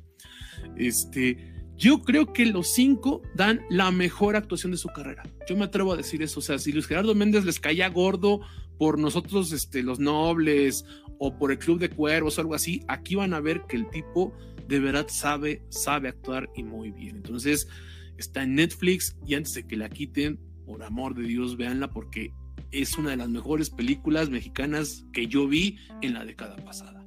No sé ustedes si han tenido chance. Yo sí, yo la vi hoy en la mañana. Este, yo no la había visto y me dice, Carla, oye, ¿cómo Vlad sacará esas películas? ¿De dónde sacará las películas Vlad? ¿no?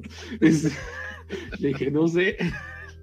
y, eh, nos gustó mucho, justamente porque eh, eh, narra, yo creo que antes de la pandemia, un fenómeno que estaba muy presente, no lo mató la pandemia, el coaching, ¿no? El, coaching, si, se si recuerdan, antes de la pandemia estaba muy en boga. Todas esas organizaciones religiosas este, que se estaban conformando y a partir de ciertos grupos intelectuales, ¿no? Que te lo vendían, estaba muy en boga, ¿no? Y que resolvían ciertos problemas individuales para hacerte creer que te ibas a moldar al sistema. Bueno, aquí está muy bien contado, pero una especie de terror, ¿no? Sí. Este, y cómo, una de las cosas que ya lo sabemos, de cómo eh, se amolda con el capitalismo y con la economía para sacar el dinero de las personas, ¿no? Y en este caso lo vemos en, en dos, dos personajes y también cómo lleva, si no te adaptas a eso, o sea, que eso está bien, bien terrorista ¿no? O sea, cuando todas las personas creen en eso y tú dices, pues, es bien irracional, ¿no? Pues todo el colectivo se te va contra ti, ¿no? Este, y aquí es lo que sucede, ¿no? O sea, yo un momento que la persona acuerda, dar un spoiler, pues, entre comillas, empieza a caer como loco, ¿no? Es el loco ahora, ¿no? Pero es porque se da cuenta de cómo funcionan los hilos que tejen y vemos lo que alguien ha sufrido, las consecuencias de alguien que no sigue esos, esos, eh, esas prácticas. Yo la recomiendo, ya cuando lo terminan de ver, yo creo que en algún momento hemos conocido a personas que creen en eso. Sí, sí, sí, sí. son tan súper, es que tienes que hacer esto, es que eres tú que no eres positivo, ¿no? Entonces, cuando, y cuando se dan cuenta de los aspectos sistémicos o de que los están engañando. Aquí sucede con un engaño grupal muy fuerte en, en estos grandes hoteles y esas cadenas gringas, ¿no? Que son sobre todo lo que están narrando, ¿no? El, que es Acapulco me parece, pero es como un, resort, ¿no? Este, donde tienen sus vacaciones. Entonces todo ahí, por ejemplo, justamente también están desligados de todo y te hacen creer que vives un paraíso, pero todo está acomodado para que las personas crean eso. Yo sí la recomiendo, yo no sabía de su existencia y sí me, sí me gustó mucho. Qué bueno, qué bueno. Sí, sí, sí, te digo que es una película que, o sea, es que el género cae como thriller, pero yo insisto que puede llegar a rayar en el terror psicológico, honestamente. Sí, sí. sí, y, yo creo que bien lo dices a que, este, que, que hay, hay, hay, un problema fuerte, porque miren, miren, si este, el coaching es algo muy similar a la religión.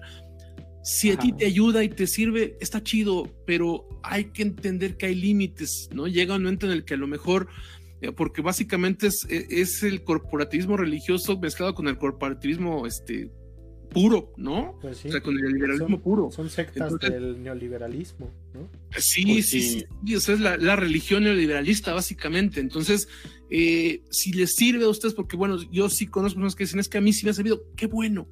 Qué, igual que la religión, qué bueno si de verdad les ayuda a ser mejores y más felices, qué bueno. Pero, pero aquí nos muestra, por ejemplo, personas que están dispuestas a dejar todo de su vida, alejarse de todo y a pasar encima de quien sea con tal de, de, esta cuestión muy individualista, ¿no? Del objetivismo, casi, casi de, de, mi propia felicidad sobre la de los demás, ¿no? Sobre, ¿no? Entonces, este, eh, y eso lo demuestra, pero además es muy curioso porque es un discurso eh, pues yo no quiero decir que es tan abierto la película, aunque es muy claro que ahí está. Ajá. Pero a mí, insisto, me parece que es una cuestión de, obsesiones, ¿no? Y, de frustraciones también. O sea, es muy humana la película, muy, muy, muy torcida, muy humana y yo creo que muy necesaria porque, insisto, la película es, ay, no me acuerdo si es del 2017, creo, no estoy seguro. Este, pero, este, pero, pero la verdad es que, como bien dice Ack, ¿no? O sea, la pandemia no se llevó estas cosas, allí están todavía. así está esto, así está esto. Véanla, véanla, de verdad, no es una. Está en Netflix, ¿no? Sí, está en Netflix. Y, e insisto, Sebastián Hoffman está, este, está dentro de los grandes directores de la actualidad. No, chulada, y qué bueno que sí le atiné al póster. Porque me salió un tiempo compartido en Puerto Vallarta muy bueno. Lo peor es que ya lo compró, ¿no? Lo, malo es que ya lo aparté. Bueno, o sea, lo bueno, pero lo malo porque no puse el póster, ¿no? Pero ahí está, ahí está. Tiempo compartido y qué, qué sensacional el programa de hoy. Pero pues ya, pues ya, ya casi finalizando. Uh, ¿Qué esperan que ocurra con el cine mexa en este, en lo que resta de 2022? ¿Qué esperan? ¿Qué señales les ha dado este 2022 de lo que pueda pasar? Eh, ahora sí que en la temporada 2022-2023. Eh, y pues también ¿qué, ocurrirá en el próximo ciclo mundialista con el cine mexicano. Mira, eh, algo que comentaba acá al principio, y que estoy de acuerdo también es que algo se tiene ya que hacer por parte de la industria, porque no es cosa del público aquí, desgraciadamente, ¿no? Este, sino de la industria para que deje de ser el, cine mexicano, el buen cine mexicano, el que es profundo, que no tiene nada de malo. Si te gusta ver Mis Reyes contra Godines 2, pues chido, vela, ¿no? Pero también hay que ver que hay otro tipo de cine y no puedes clavarte con uno solo ni tampoco juzgar a quien le gusta el otro, ¿no? Entonces, este, entonces, eh, eh, pero algo tiene que ser la industria para que salga del nicho, porque eh, estas películas que estamos este, comentando son películas de nicho, ya lo decían ustedes, ¿no? De festivales, de plataformas, que dos años después nos enteramos, que tenemos que estarlas viendo corriendo porque en los cines duran una semana o dos semanas y en las plataformas duran un mes, ¿no? Entonces, este, sí es necesario. Por ejemplo, yo quería hablar de una que, este, una que se hizo en Mineral del Chico, ¿no? Aquí en Hidalgo, que se llama Las Tinieblas, que es este, de, de fantasía este, oscura, de dark fantasy, o sea, que tipo terror fantástico, pero ya no está, estaba en Amazon Prime. Y es una película muy bonita, muy bonita. Sí, yo esa sí la vi. Sí, sí, sí, es preciosa. Y ya no está en la plataforma. Entonces, eh, eh, algo hay que hacer para que estas películas lleguen. O sea, si es un camino correcto a las plataformas, sí están siendo de gran ayuda. Sí ayudan también las legislaciones que están obligando a los, a los grandes corporaciones de, este, de cine este, a tener por lo menos una película mexicana. Ajá, que bueno, pues sí es cierto, casi siempre es la de este ahí se me fue esta actriz de nosotros los nobles, ¿no? Pero bueno, este, ¿cómo se llama? Este. Carla Sousa. Ajá, de Carla, la de Carla Sousa, ¿no? O la de. Chaparro. O la de Omar Chaparro, o la de esta chava que salió de la familia Peluche, que tampoco me acuerdo cómo se llama ahorita. De Regina Blandón. De Regina Blandón. O sea, casi siempre es una de esas. Pero a fin de cuentas, la ley está obligando a que en las grandes cadenas tengan por lo menos una película mexicana. Entonces, eso sí ayuda sí ayuda, eh, pero hay que ir. O sea, lo que, lo que nosotros podemos hacer es darle la oportunidad, darle el beneficio de la duda. No tenemos que amar las cosas porque son mexicanas, pero no tenemos por qué prejuzgarlas por eso también. Hay que darle el beneficio de la duda, inténtelo. Las que estamos aquí este, comentando, si a ustedes les gustan cosas, insisto, yo hablaba de que Tiempo Compartido se parece a Hitchcock, ¿no? Por ejemplo, Los Lobos se parece a Room, que ganó el Oscar. ¿No? Por ejemplo, también, ¿no? Entonces, este, la noche de fuego, bueno, pues es básicamente es el, relato que podemos ver también cuando hablan de, este, de, de, desplazados en el cine europeo, por ejemplo, también. Entonces, son películas que compiten esos niveles y que vale la pena que ustedes se avienten a verlas. Entonces, del lado de la gente tiene que animarse. Y del lado de la industria tiene que hacer algo para salir de los nichos, para que la gente se anime a ver estas películas. Ya llegaron a estas plataformas, ya están mejorando la distribución. Ahora, ¿cómo le hago para que la gente sepa que existen? ¿no? Eso yo creo que es a donde tiene que ir y que Por otro lado, lo que es la producción, la creación, yo sigo pensando que desde los últimos 20 años, el cine mexicano está en excelente estado. Yo alguna vez, hace dos, tres años, escribí un artículo donde me aventaba a decir que esta es una nueva época de oro, de tan buenas películas que han estado saliendo. Pero el problema es que no están llegando a la gente. Yo, yo pienso igual que ese es el gran problema de lo que vemos del cine, o sea que de hecho podemos hacer un, programa en biblioteca de las peores películas de La Roca frente a las peores películas de Mar Chaparro y nos vamos a dar cuenta que los dos producen al año un buen de películas de fastas. Yo creo que yo me quedo con las de Omar Chaparro. Pero eh, yo creo que una de las cosas que preguntaba Emma a futuro es que eh, lo que les decía, yo creo que hay nuevas formas de narrar cosas que estamos viendo. también. Esas, esas nuevas formas de narrar son las a mí me llaman mucho la atención, ya sea, eh, como decía Emma, ¿no? Con esta película de, los niños que vivían el, el narcotráfico desde ir a una película de terror, ¿cómo se Sí, vuelven. Vuelven el año pasado, ¿no? de, los niños de la calle era. Sí, sí, sí. Entonces, yo creo que ese tipo de cosas las estamos viendo y creo que es una parte eh, que caracteriza esta parte del cine mexicano, ¿no? Ya no, me acuerdo, antes era violencia por violencia, ¿no? Y aquí, por ejemplo, ya ayer que vi La Civil, hay partes donde no hay violencia, pero tú sabes que hubo violencia, ¿no? O sea, eh, y, ah, o sea, ya como cosas más inteligentes de narrar este, lo que estamos viviendo en el país, que al final es una realidad y no podemos ignorarla, estos problemas de los que hablaba Blanche. Claro. Ay, es que es una película sobre inmigración, ah, es una película de narcotráfico. Pues sí, porque es lo que está sucediendo en el país y alguien tiene que decirlo, ¿no? Este, sí, por supuesto. Y entonces o los documentales que se están haciendo también yo creo que hay muy buenos documentales últimamente que se están haciendo en, cine, en México. Entonces yo creo que vemos otra fase del cine mexicano muy arriesgada pero también este eh, muy particular y muy original en algunos aspectos. Wow eh, coincido no coincido. Eh, un, un problema es ese no un problema grave es la distribución y también pues encontrar ese equilibrio. Creo que eh, equilibrio entre lo que le llamamos el cine comercial o el cine masivo y también este cine propositivo, ¿no? Creo que eh, cada día vemos más cine propositivo llegar a, a, plataformas como Netflix y de vez en cuando llegar al cine, pero sí requiere, se requiere un esfuerzo grande por parte de, las distribuidoras y las productoras, pues para que el número se vaya equilibrando poco a poco, ¿no? Eh, a, mí me, me gusta el hecho de visitar, bueno, consultar las carteleras del cine y ver que, que, que, siempre hay una película mexicana ahí, ¿no? Eso es algo muy grato y muy bonito porque cuando yo era adolescente, pues era muy complicado encontrar una película, ¿no? Y te tenías mexicana y, te tenías que esperar hasta que estuviera en el hoy ya desaparecido Blockbuster, por ejemplo, ¿no? Eh, em, y a veces ni ahí. Tiene que haber eso, y a veces ni ahí. Tiene que haber ese equilibrio y por el otro lado, algo que me ha gustado es que la pandemia también nos hizo reeducarnos en cuanto a las películas mexicanas que vemos entonces creo que la banda también ha aprendido a, decir, bueno, pues este, nos vamos a aventar esta de Omar Chaparro, pero también nos vamos a aventar eh, la nueva de Tatiana Hueso, ¿no? Entonces la banda como que también ya está mirando sin tantos prejuicios al cine mexicano, ¿no? Creo que la banda... Y yo, ya, eh, perdona, Emma, yo creo que ya pasamos la época de los remakes, no sé si se acuerdan que en un momento eran puros remakes.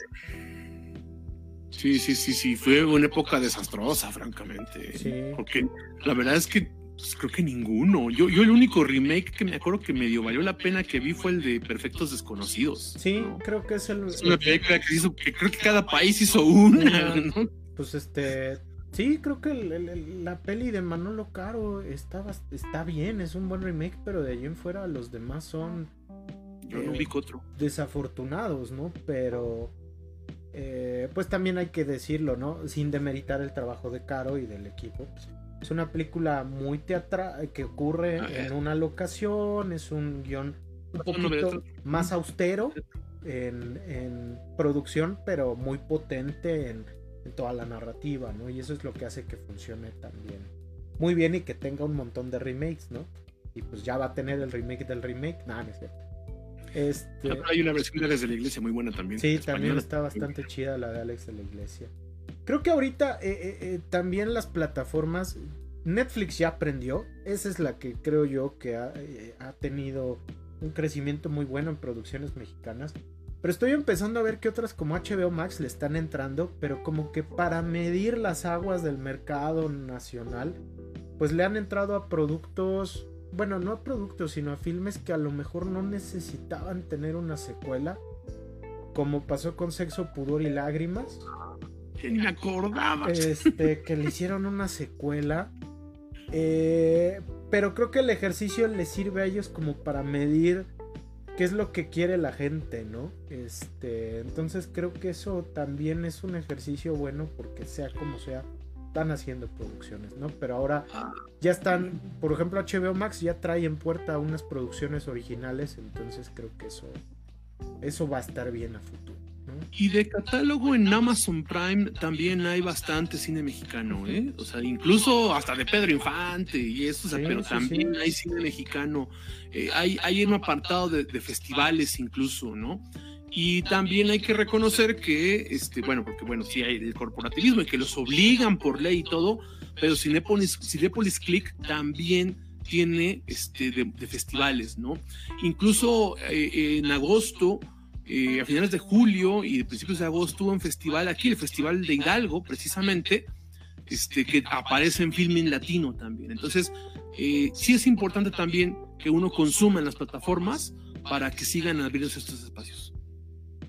Pues ahí está, ahí está, cine mexicano, qué bueno y que viva México, que sean unas fechas donde echen un montón de pozole, chalupitas, tacos, este el tequila, por supuesto, este el mezcalito, de lo que ustedes quieran, pero sí, sí es una Buñuelos. los, los puñuelos también. Este, es un- que sea una fecha digna de celebrar, digna de reflexionar y que pues vean mucho cine, es una cosa muy bonita. Pues muchachos, ¿dónde los encuentra la bandera como cada semanita? A mí me encuentran en Twitter como Ahmed con doble D. Ahí voy a estar tuiteando de la pelea del Canelo, que próximamente va a salir en Clip 3. Ah, no. El Canelo, o sea, va a llegar al cine. Este, esa fue nota de hoy, ¿eh? no estoy mintiendo. Sí, sí, sí, es, es la nota del día. Es nota del día. Qué cosa. Y la pueden ver por Space, ¿no? Este, ahí vamos a estar tuiteando. No, ya, ya, no, ya, ya. Yes. Este, a mí me encuentran en Twitter como el equilibrista. Este, mm, ahorita no estoy tuiteando mucho, pero este, por ejemplo, ahorita vimos de que pues, falleció Christopher Jodorowsky, por ejemplo, ¿no? Este, que hijo de Alejandro, este, y que fue el protagonista de Santa Sangre, ¿no? El- el A ver si- increíble a ver si para el Fénix, ¿no? especial de- A ver, ¿eh? El increíble Fénix, ¿no? Sí, sí, a ver si para este, para, para los especiales de terror, si hablamos de cine mexicano, a ver si tenemos Santa Sangre, ¿no? Este, ahí me encuentran también en Facebook como Black Mesa Escorza, donde ahorita nomás, ah, me van a disculpar, ahorita nomás ando hablando de- de- del estudio de grabación, no, pero bueno. Y de vez en cuando escribo este, de cine, opinión pública y cultura de masas en desdeabajo.mx. Pues ahí está, ahí está. También se nos murió Jean-Luc Godard, ¿eh? Ah, También, también, ayer, también. ¿no? Ayer falleció Jean-Luc Godard, ¿no? Sí, también. sí. Digo, si, si hay, si tenemos muchos cinéfilos mamadores en- entre el público, por favor díganos, e igual y nos aventamos un especial de Godard, ¿no? Porque sí es un hombre que revolucionó el cine, ¿no? El nuevo cine francés en los 50. Pues ahí está, ahí está. A mí me encuentran, descansen en paz, ¿cierto? Eh, a mí me encuentran en Twitter y TikTok como arroba doctor. Ahí en Twitter le damos un poco a la vida cotidiana, de vez en cuando peleándome en Twitter.